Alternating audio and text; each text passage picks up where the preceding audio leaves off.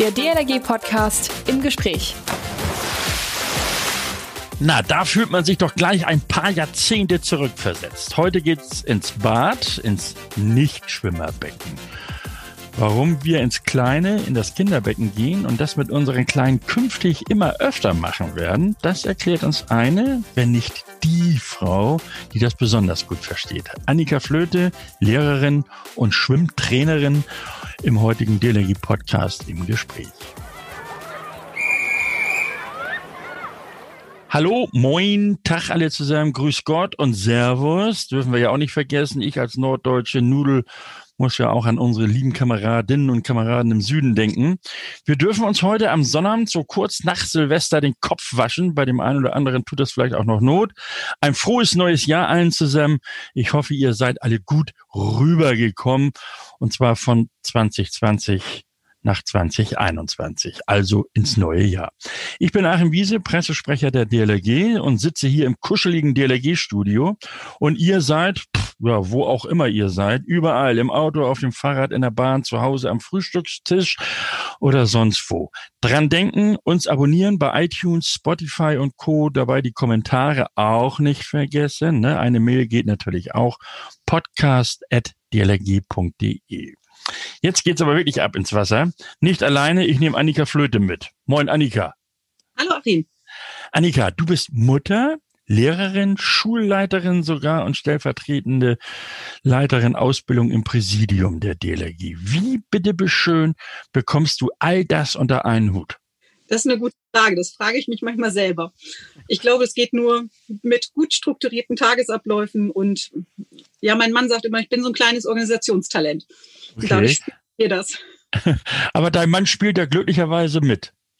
Ja, der ist ebenfalls bei der DLRG aktiv tätig als Trainer und auch in, ähm, im Bezirksvorstand.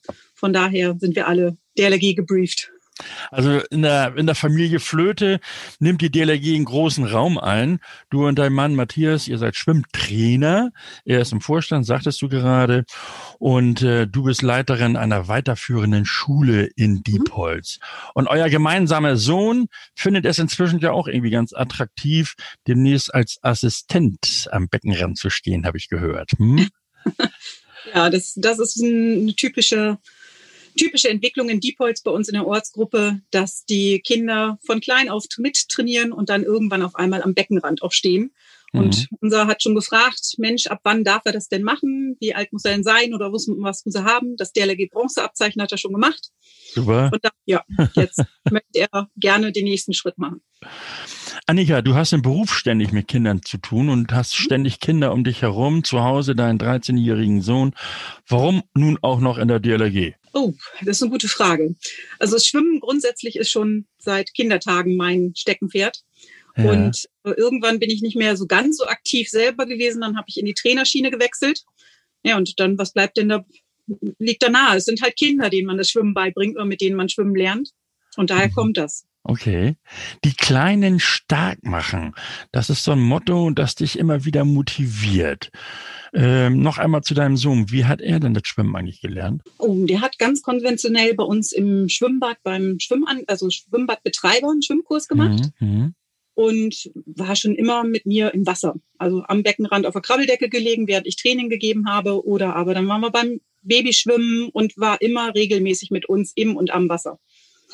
Und anschließend, da wolltest du eben, glaube ich, wahrscheinlich noch drauf hinaus, ähm, haben wir festgestellt, nach dem Seepferdchen, nach dem Schwimmkurs, gab es irgendwie kein Angebot für ihn, ja. sodass er vernünftig mitmachen konnte. Okay. Und auch bei uns in der DLRG, in der Ortsgruppe, waren die Gruppen schon zu leistungsstark, sage ich mal. Und da mhm. haben wir gesagt vom Vorstand, Mensch, wir machen noch eine Gruppe auf. Wir haben noch ein kleines Multifunktionsbecken frei in ja. unserer Tätigkeit. Und da habe ich dann eine Gruppe aufgemacht für Kinder, die direkt vom Seepferdchen kommen und einfach noch mehr Wassersicherheit lernen müssen und dann zum Rettung, äh, zum Schwimmabzeichen Bronze trainiert werden. Okay. Wie war das denn bei dir selbst? Wie hat dich das Ganze denn so überhaupt geprägt? Wann hast du das Schwimmen gelernt und wie bist du da so zugekommen, dass das, dass das dich heute immer noch so bewegt? Oh, das ist immer eine schöne Geschichte. Ich sage, wie andere Familien sonntags morgens in die Kirche gegangen sind, sind meine Eltern mit uns Kindern zum Schwimmen gegangen. okay. Wir waren wirklich jeden Sonntagmorgen im Schwimmbad. Okay. Und ja. ich mein Vater erzählt oft doch, ich konnte eher tauchen und springen, als dass ich schwimmen konnte. Und dann kam der Rest so von selbst dazu. Und mit sechs Jahren ist dann der Schwimmmeister aus dem Schwimmbad auf uns zugekommen und hat gefragt, ob ich nicht in den Schwimmverein möchte.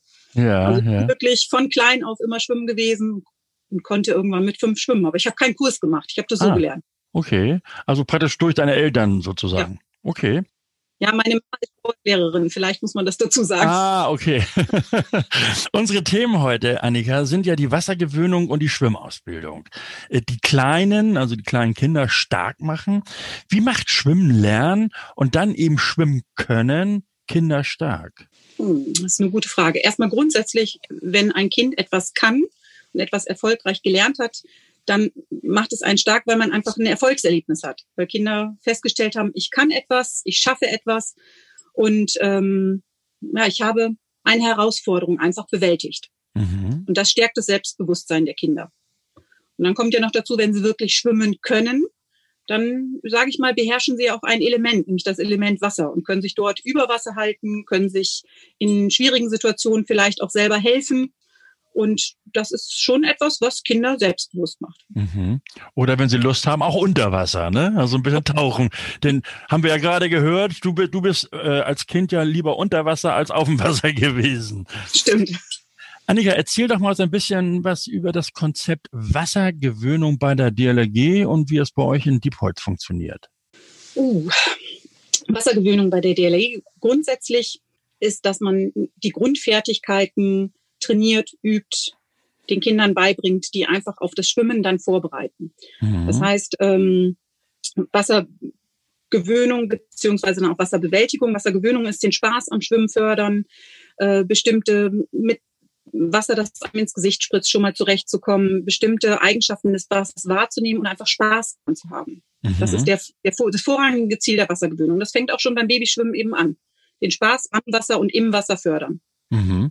Dann habe ich das ja gar nicht so falsch gemacht, äh, als ich meinem Sohn und seiner Lebensgefährtin sagte, äh, von wegen geht mal mit meiner Enkelin in die Badewanne und äh, das war dann schon so, also jetzt ist sie drei und als sie zwei war, ich sag, spritz mal so ein bisschen Wasser ins Gesicht oder auch mal so über die Haare und lass sie mal so einen kleinen Ball äh, ins, durchs Wasser pusten oder vielleicht mal sogar äh, mit, mit offenen Augen den, den Kopf unter Wasser zu nehmen. Sind das denn so richtige Dinge, die man als Eltern durchaus machen sollte? Kann man gerne machen. In der Badewanne drauf aufpassen, dass nicht so viel Badeschaum oder irgendwie Badezusatz ähm, drin ist. Das brennt mhm. in den Augen. Und dann kann man es eher den Kindern ver vermiesen, die was Augen ah, okay. unter machen.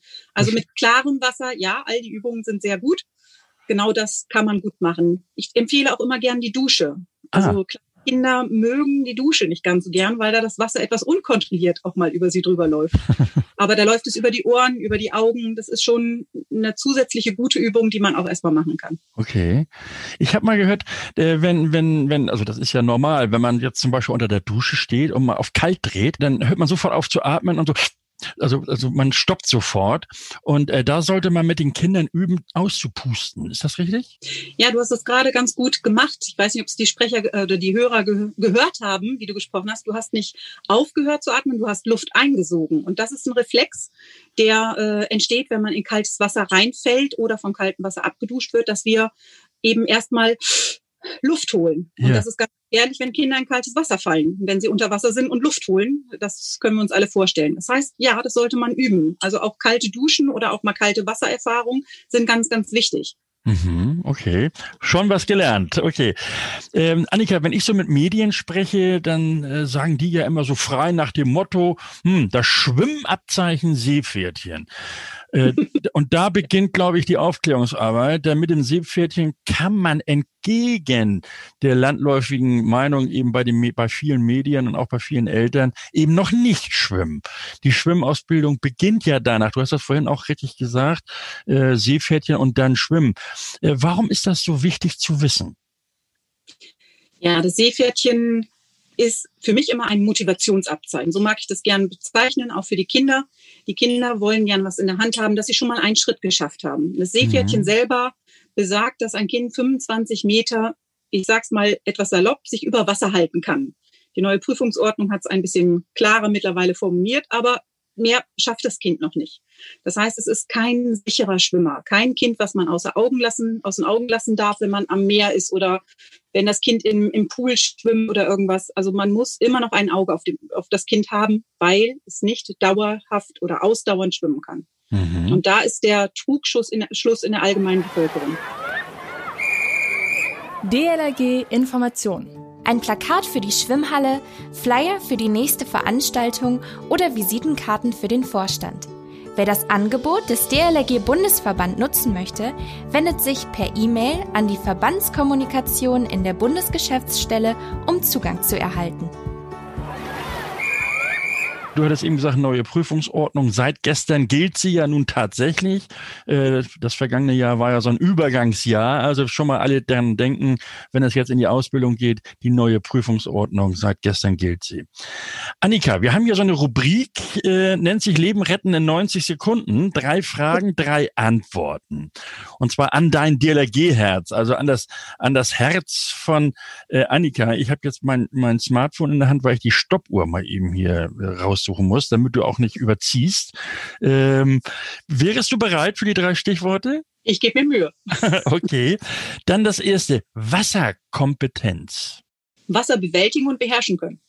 Okay, oh, das war ja gut. Das war ein Augenblick überlegen, aber dann auch ruckzuck die Antwort. Super. Ähm, ich ich gucke mir noch mal eins raus, wo, worüber wir dann anschließend so ein bisschen schnacken. Mhm. Das zweite, Selbstrettungstechnik in der Lage sein, sich selber irgendwie, egal wie, wieder selber an Land oder in Sicherheit zu bringen. Mhm. Okay, du, du, also du gefällst mir. Du gefällst mir aus mehreren Gründen, äh, Annika. Erstens, weil du dich so schön an die Vorgaben der Zeit hältst und zweitens, weil du so schöne, flotte Antworten bringst. äh, dann das dritte, Kulturgut. Hm, Schwimmen lernen ist ein Kulturgut, das immer, leider immer mehr verloren geht und wo wir wieder viel für tun müssen, dass Schwimmen wieder als Kulturgut in die Köpfe der Menschen kommt. Ah, okay. Da sind wir, das also super. Und da sind wir dann auch gleich bei bei einer Frage, glaube ich, die ich die ich mir dann aussuche für für das Kulturgut schwimmen können. Äh, was ist denn der persönliche oder auch der gesellschaftliche Nutzen Gewinn des Schwimmenkönns? Ja, ich finde, schwimmen können steht momentan immer mehr unter dem Fokus Sicherheit und Selbstrettung und Sicherheit am und im Wasser. Aber schwimmen können eröffnet noch viel, viel mehr Möglichkeiten für Kinder und Jugendliche.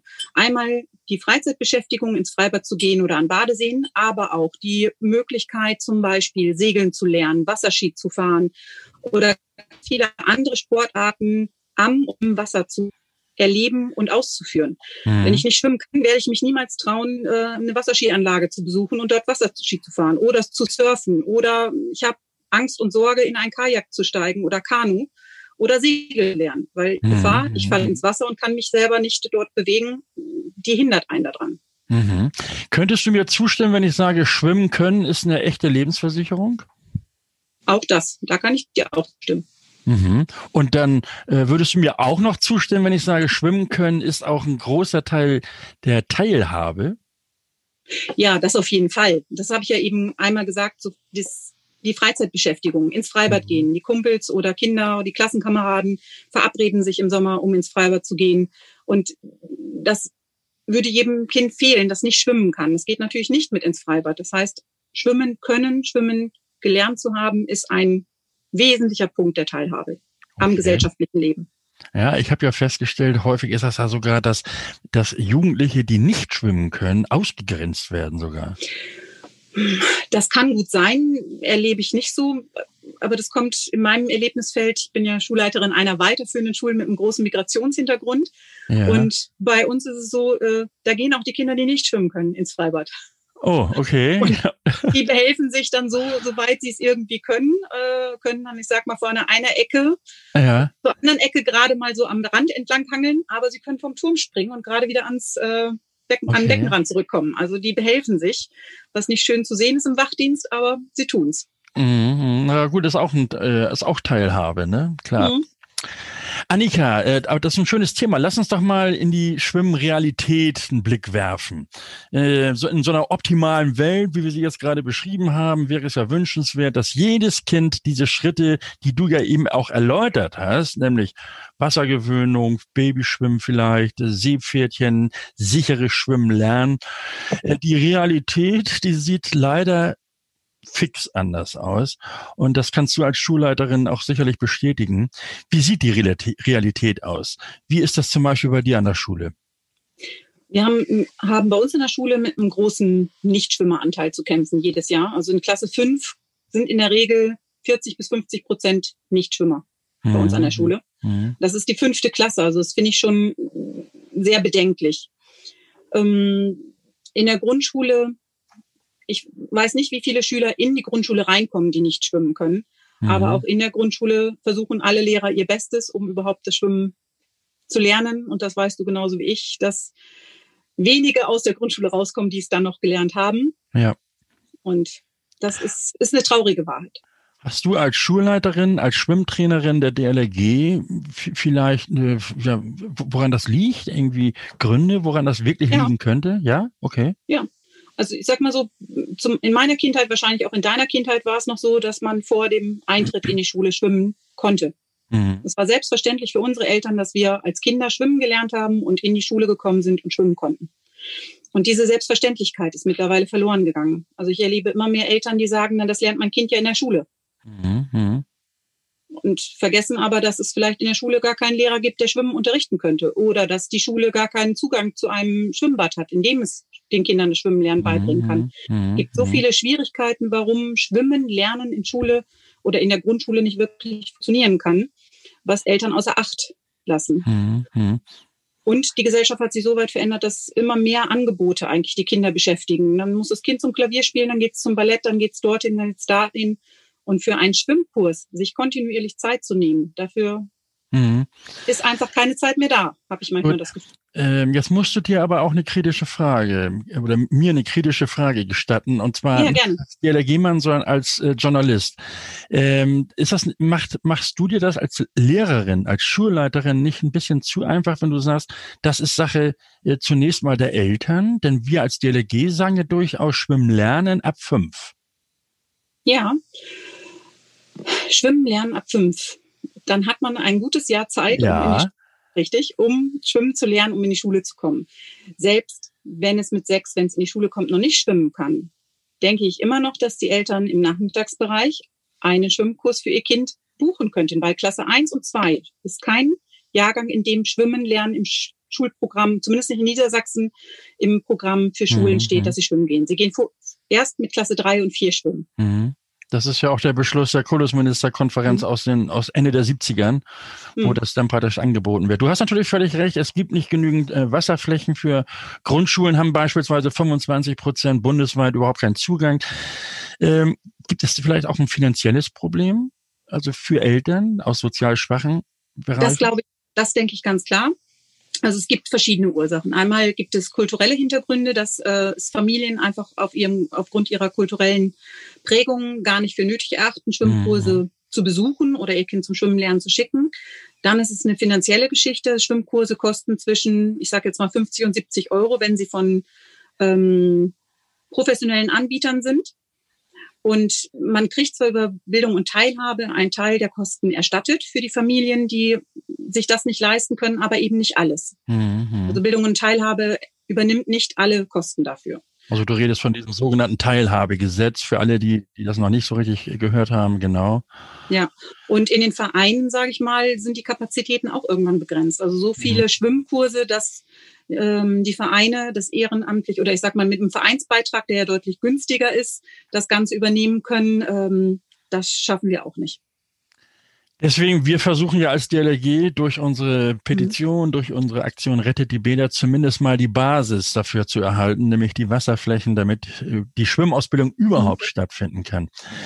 Äh, jetzt sind wir ja mittendrin in der äh, Corona-Pandemie und es kommt ja alle Augenblick was Neues auf uns zu mhm. diesbezüglich. Mhm. Was glaubst du, wie sich diese Pandemie auf die Schwimmausbildung äh, insgesamt auswirken wird? Ich sage ja immer, Deutschland entwickelt sich zum Land der Nichtschwimmer. Könntest du das unterstreichen oder könntest du damit leben? Also mit dieser Aussage, nicht dann. Nicht, mit ich wollte gerade sagen, damit leben kann ich nicht. Mit der Aussage ist okay. Ähm, ja, die Corona-Pandemie ist leider ganz schlecht für Deutschland als Schwimmerland, sage ich mal. Nicht genau das Gegenteil wurde damit produziert. Also wir müssen damit rechnen, dass wir ein, wahrscheinlich ganze zwei Jahrgänge haben, die bisher nicht schwimmen lernen konnten. Mhm. Ich habe im Kollegium drei junge Mütter, die händeringend versuchen, für ihre Kinder Schwimmkurse zu finden. Als sie dann gerade einen Platz hatten, kam jetzt der nächste Teil Lockdown und wieder ist alles abgesagt. Mhm. Also da werden wir unglaublich viel Nachholarbeit leisten müssen, ja.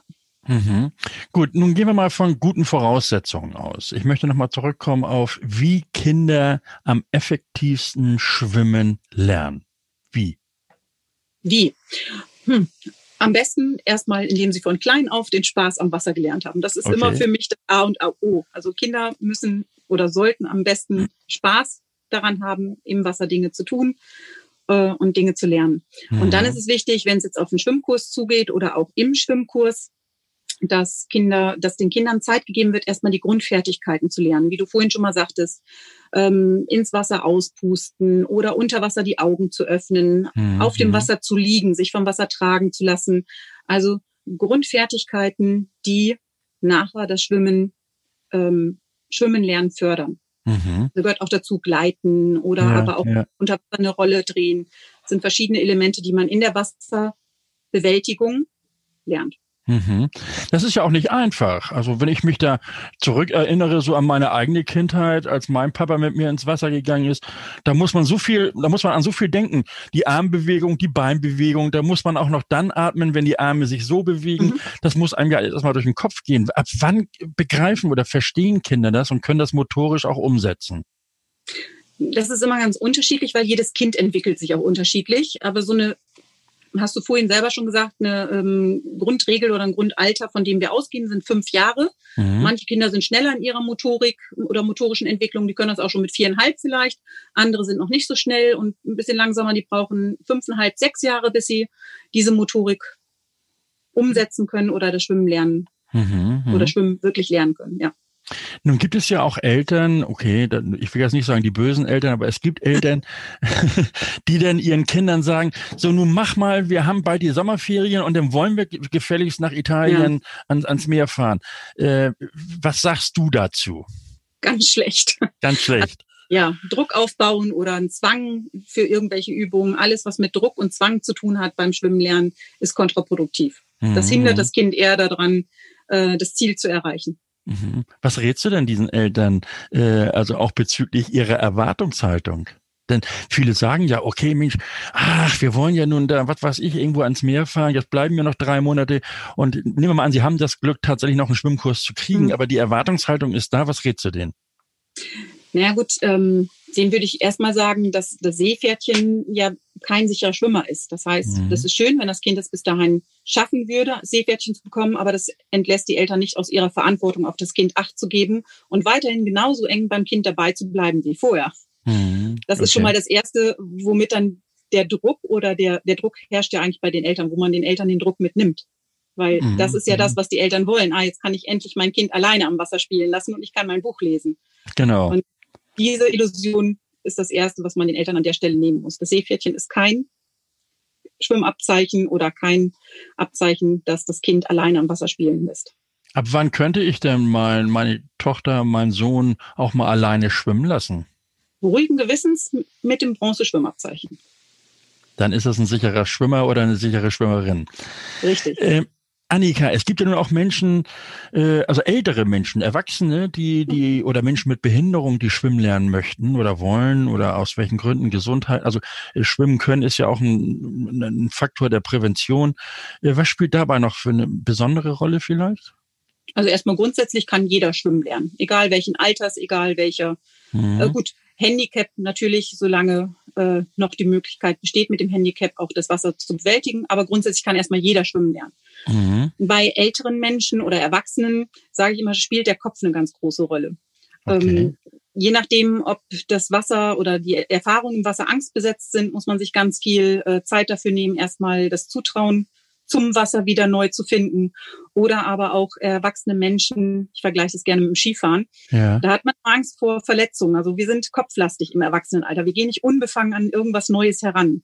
Und genauso gehen Erwachsene auch nicht unbefangen an das Schwimmen lernen dran. Die haben schon gleich im Hinterkopf die Gefahr, wenn ich es nicht hinkriege, kann ich da untergehen. Daran okay. denken Kinder im ersten Moment nicht. Die denken eher an den Spaß. Also, das heißt, ja? mit erwachsenen Menschen muss man sich mehr Geduld und mehr Zeit nehmen. Okay, das heißt, Erwachsene sollten durchaus mal wieder daran denken, ist doch eigentlich auch mal schön, wieder Kind zu sein. Ne? ja, das wäre schön. Annika Flöte, stellvertretende Leiterin Ausbildung im Präsidium der DLRG, Mutter und Leiterin einer Schule in Diepholz in Niedersachsen.